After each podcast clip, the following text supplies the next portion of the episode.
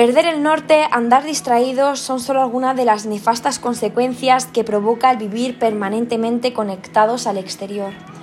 Conectados al que dirán, a la sociedad, a la cultura, a las tendencias, a lo que dice tu familia y demás. Poner ese foco antes afuera que adentro de ti. Mi nombre es Cristina Sánchez y hoy os traigo el segundo episodio de Escucha tu alma, donde voy a hablaros de un tema que me hace muchísima ilusión, que es la infosicación, eh, bueno, que es la saturación de información en base a todo, ¿no? Y cómo esto eh, impide tener un desarrollo personal eh, con más atención al momento presente, que es pues a lo que yo también pues me dedico, que es el mindfulness. He estado investigando, ¿no? algunas lecturas sobre investigaciones de periódicos digitales donde han comprobado que la mayoría de usuarios salta de titular en titular de forma rápida y pocos se detienen para ahondar en alguna noticia como tal. El foco permanece poco rato en, ese, en, esa, misma, en esa misma información. Es más, a veces nos sucede que estamos leyendo un texto y nos entra otra información por correo electrónico o WhatsApp e incluso nuestra mente, eh, pues de repente tiene un pensamiento como tal porque no le estamos dedicando ese porcentaje del 100% a dicha actividad. Incluso vamos en el metro, vamos andando, vamos escribiendo WhatsApp y, soy la primera que lo hago y soy consciente de ello. Entonces esto yo pienso que deberíamos comenzar a ser conscientes y a cambiar. Es más, en cuanto al tema de información, saltamos a otra noticia por una tendencia ya adquirida, al igual que nuestras emociones.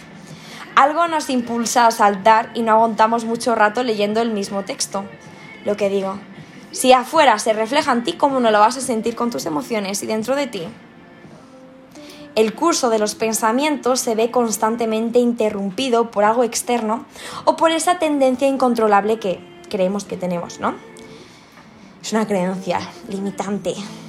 Y esto nos vuelve, tal y como sugiere el libro de Nicolas Garr, muy superficiales. Perdón. Alguien nos explica cualquier cosa y nos suena haber leído algo al respecto, pero no sabemos exactamente lo que es, ni dónde lo hemos visto. Esto es un empacho, es como si fuésemos a, un buffet y picáramos de todo velozmente sin dar tiempo al estómago a digerir dichos alimentos y lo que es peor, sin saborearlos.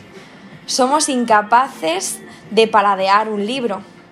Es más, compramos libros a veces al tuntún un montón y hasta que empezamos a leerlos lo hacemos cada vez más en diagonal. Ya no nos detenemos en esas frases. Cada frase es como una puerta, que podemos pararnos, abrirla, entrar y descubrir que hay un espacio que se amplía a medida que nos vamos adentrando a él. Y incluso nos sorprende, ¿no? Porque, wow, eh, entramos en ese estado de flow. Es como si fuese una habitación con paredes que se alejan mientras intentamos acercarnos a ellas. Pasamos ante las frases casi de puntillas, mirando la puerta de reojo sin abrirla. No nos adentramos como tal. Mira, yo tengo un pequeño estudio en mi casa que, delante de mi ordenador eh, tengo un post-it, ¿no? Y tengo colgado en ese, en ese que lo estoy visualizando ahora, una cita de Juan Ramón Jiménez, que es, no corras, ve despacio, que donde tienes que ir es a ti mismo. Cuando leí esta frase, eh, pues en segundo de bachillerato o como tal, tuve la necesidad de traspasarla a un papel el coger un post-it y colgarla en un sitio donde la viese pues a diario. Es más, ahora mismo estoy enfrente de ello y de vez en cuando lo, miro y entro en esa, en frase. Cada vez me llena más de sentido, ¿no? Eh, pues estas palabras. No corras, ve despacio, que donde tienes que ir es a ti mismo, a ningún lugar más. Tanta, tanta, tanta, tanta información provoca infosicación. Y cuando la información se refiere a la vida de los demás, comporta más peligros. Yo que soy fan de las redes sociales, quiero deciros, en mi opinión, que estas mismas son un gran ventanal con vistas a las existencias de los otros y eso puede suponer una gran trampa. Puede suponer también caer en la tentación de lo que se ha etiquetado como FOMO, Fear of Missing Out, miedo a perderse algo. Por ejemplo, la paella que se está zampando ese amigo, el fiestorro al que acude el vecino, la cena romántica de la amiga. Todo es bonito, porque nadie cuelga la bronca con la pareja. Pues bien, todo esto nos puede provocar la sensación de que estamos perdiendo el tiempo leyendo un libro tiraditos en el sofá o haciendo absolutamente nada, que ya ese nada es algo. Pensamos, hay tantas cosas que podría estar haciendo. Nosotros mismos estamos programados con la idea de que para ser felices debemos vivir muchas experiencias a tope, eh, con muchísima energía, a diario, gastarnos muchísimo dinero en esto y demás. Nos encontramos clavados en la creencia de que debemos aprovechar el tiempo al máximo porque la vida es muy corta.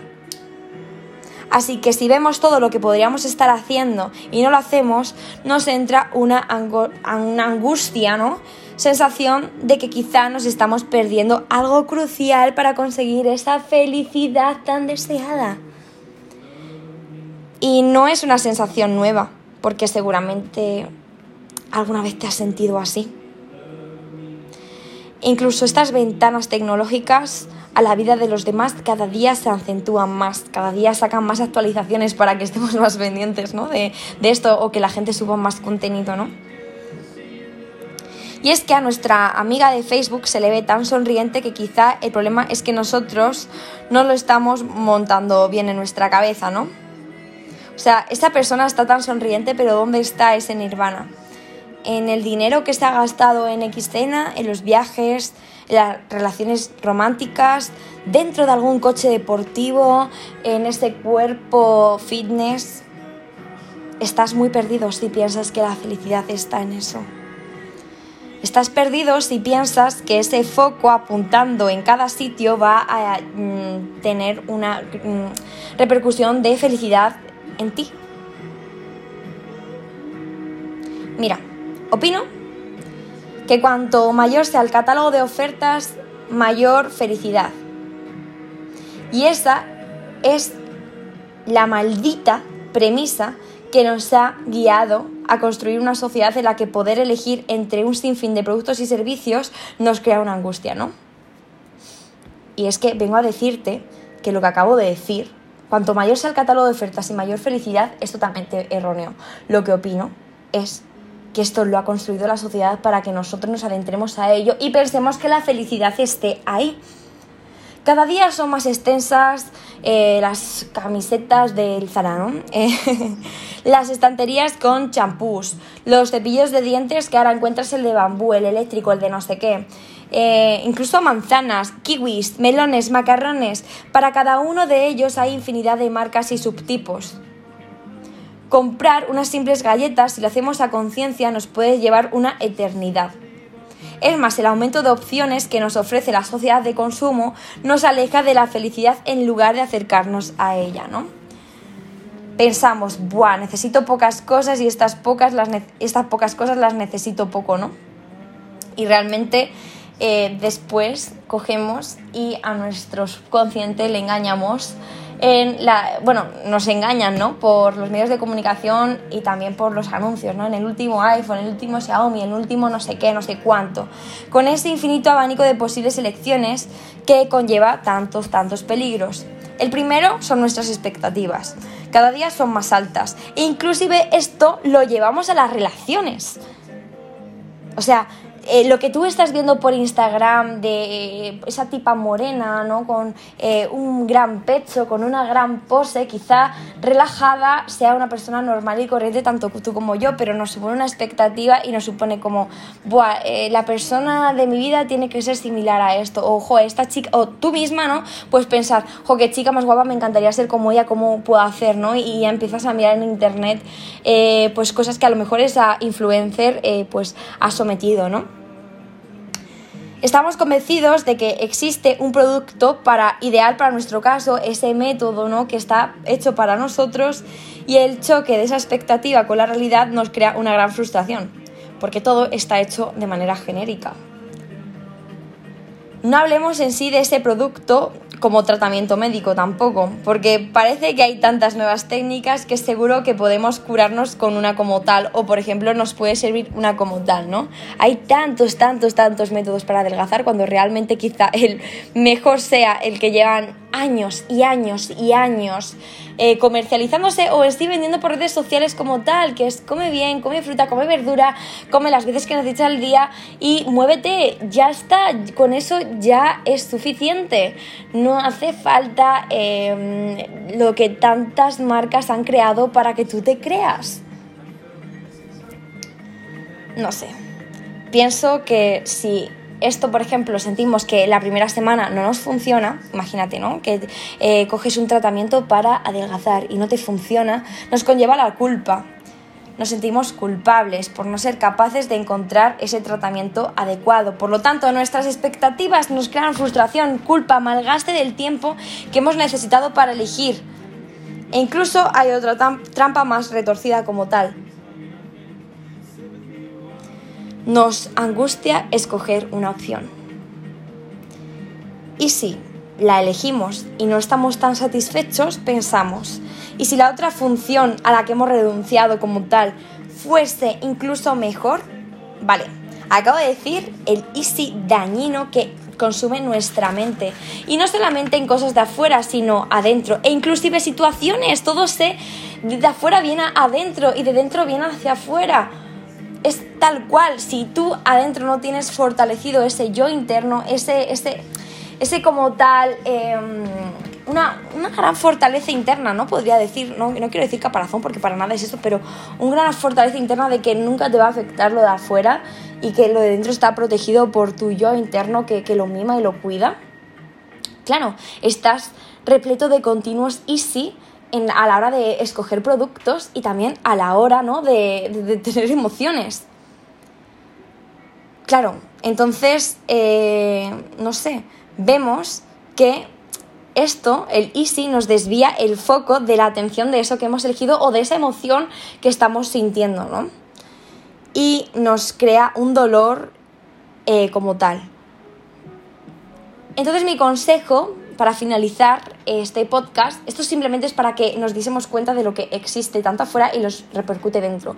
Mi consejo es que disfrutes de las opciones que la vida te brinda y te da y de las opciones que tú eliges, aunque pienses que la otra podría haber sido mejor, he elegido esta, he tenido la suerte de elegir esto como tal voy a disfrutarlo, ¿no? Voy a disfrutarlo, voy a disfrutar ese viaje que he elegido, el estar en este restaurante con mi pareja, el ir a este sitio, en hoy de decidir, hoy estoy en el sofá en vez de salir de fiesta, como están saliendo algunas amigas mías que estoy viendo por Instagram, y no eh, rumiar ese pensamiento de, y si hubiese salido me lo hubiese pasado muchísimo mejor, porque esto mm, yo pienso que sucede bastante y debemos ser más conscientes de dar el placer y la licencia en dedicarnos tiempos a nosotros mismos que también estamos fortaleciendo nuestro propio desarrollo personal.